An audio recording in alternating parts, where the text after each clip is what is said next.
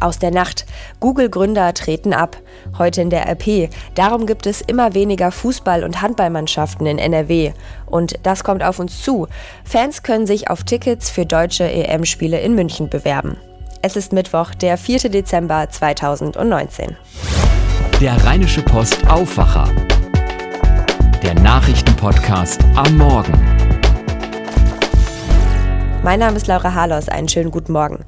Und ich starte gleich mit einer kleinen Erinnerung. Wir hatten es letzte Woche hier im Aufwacher schon mal gesagt. Ab dem 7. Dezember können wir euch den Aufwacher-Podcast leider nicht mehr wie gewohnt als Sprachnachricht über WhatsApp schicken. Das ist nicht wirklich ein Grund zum Traurigsein, weil wir sehr, sehr gute Alternativen für euch haben. Denn ihr könnt die Sprachnachricht über Telegram und den Facebook Messenger bekommen. Anmelden könnt ihr euch einfach über rp-online.de slash WhatsApp.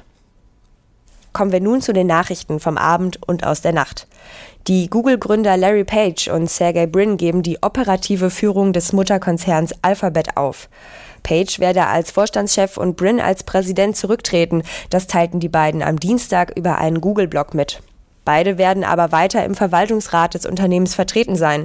Neuer Vorstandschef von Alphabet wird Sundar Pichai, der seit vier Jahren bereits Google-Chef ist und diesen Posten auch weiter behalten soll. Und Page schreiben in ihrer Mitteilung, das Unternehmen habe sich weiterentwickelt und sei gereift, seit sie es 1998 im Silicon Valley gegründet hatten. Zitat, heute im Jahr 2019 wäre das Unternehmen, wenn es eine Person wäre, ein junger 21-jähriger Erwachsener und es wäre Zeit, das Nest zu verlassen. Ein Mann auf einem Rennrad ist im Rheinland gegen einen auf dem Radweg abgestellten Lastwagen gerast.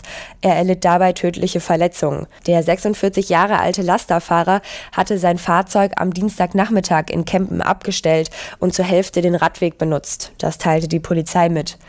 Er habe in einem nahen Baumarkt nach dem Weg fragen wollen.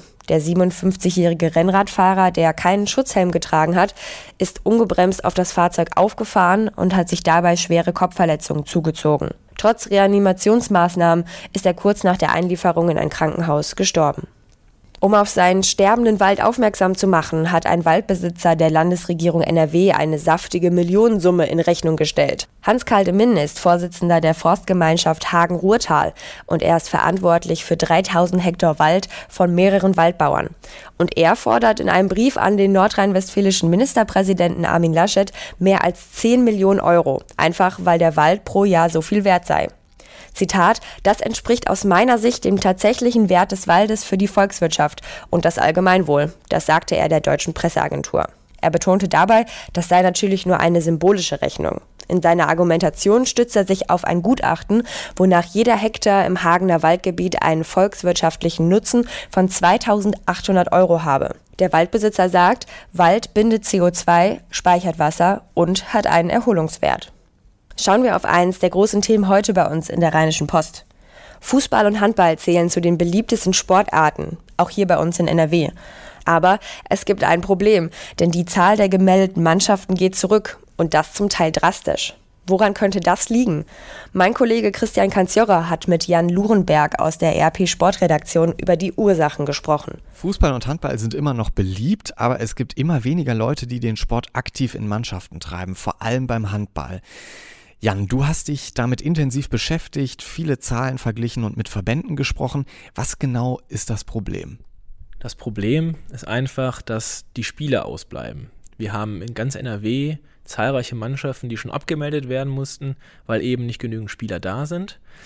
Wir haben äh, für den Handballverband Niederrhein mal Zahlen recherchiert. Die Zahl der Mannschaften ist wirklich stark eingebrochen in den vergangenen 30 Jahren von rund 2600 auf knapp 1800. Das ist schon gewaltig, wie ich finde. Und das zweite Problem ist damit auch verbunden, nämlich dass immer weniger Nachwuchsspieler eben bis in die Seniorenmannschaften durchdringen. Das heißt, dass da eben auch die Mannschaften immer weniger werden, weil der Nachwuchs fehlt.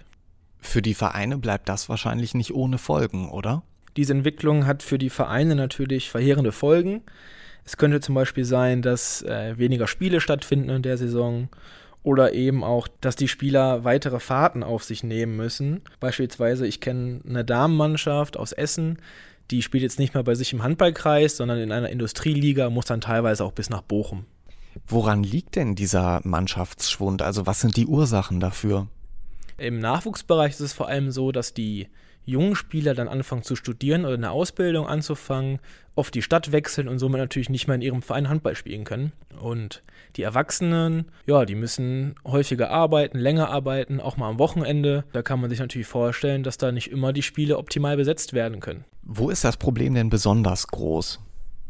Auf jeden Fall im Seniorenbereich, aber eben auch in der A-Jugend. Ich habe da mit dem Deutschen Handballbund gesprochen und der hat mir auch bestätigt, dass da wirklich die meisten Spieler aufhören. Gibt es denn auch Situationen, wo äh, junge Spieler nachkommen?